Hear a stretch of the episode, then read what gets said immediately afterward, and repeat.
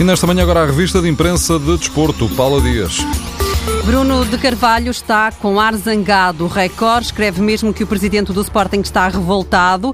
Bruno de Carvalho acredita que o processo das prendas aos árbitros vai ser arquivado. Em Alvalade existe a convicção que a Comissão de Inquéritos da Liga está a desvalorizar e a branquear a situação. Ainda para o Sporting, o inquérito da APAF é uma farsa. Ainda no Record, a atenção de Jorge Jesus para o holandês Ziegler, do Rio Ave, pode chegar já em janeiro. Em relação a Jefferson, o jogador faz disparar os alarmes. A recuperação de Jefferson está a ser lenta e o lateral do Sporting está em dúvida para o derby. O Benfica, conta o Record, está a fazer marcação a Siqueira para ter o jogador também em janeiro. Eliseu não vai renovar e sai com uma boa proposta. Nas primeiras páginas dos jornais está também Maicon, satisfeito pelo facto do Porto não ter perdido o único jogo até agora. Maicon quer títulos no final da época. Os sub-21, os miúdos de Rui Jorge, não perdem há quatro anos. Ontem voltaram a golear, mas só o jornal A Bola traz a foto deles na primeira página.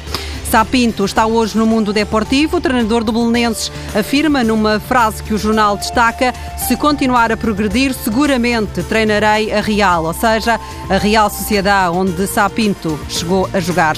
Ontem com a camisola do Sporting, hoje com a camisola da seleção do Peru. Carrilho continua a ser assunto em Espanha. O diário Super, Super Deport garante que Carrilho quer jogar em Espanha e o empresário do jogador prefere o Valência.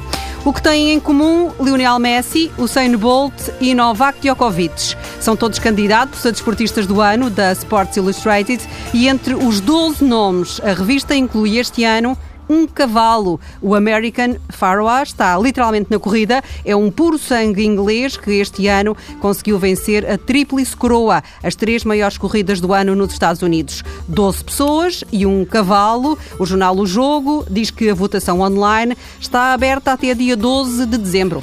Paula Dias, com a revista de imprensa do desporto.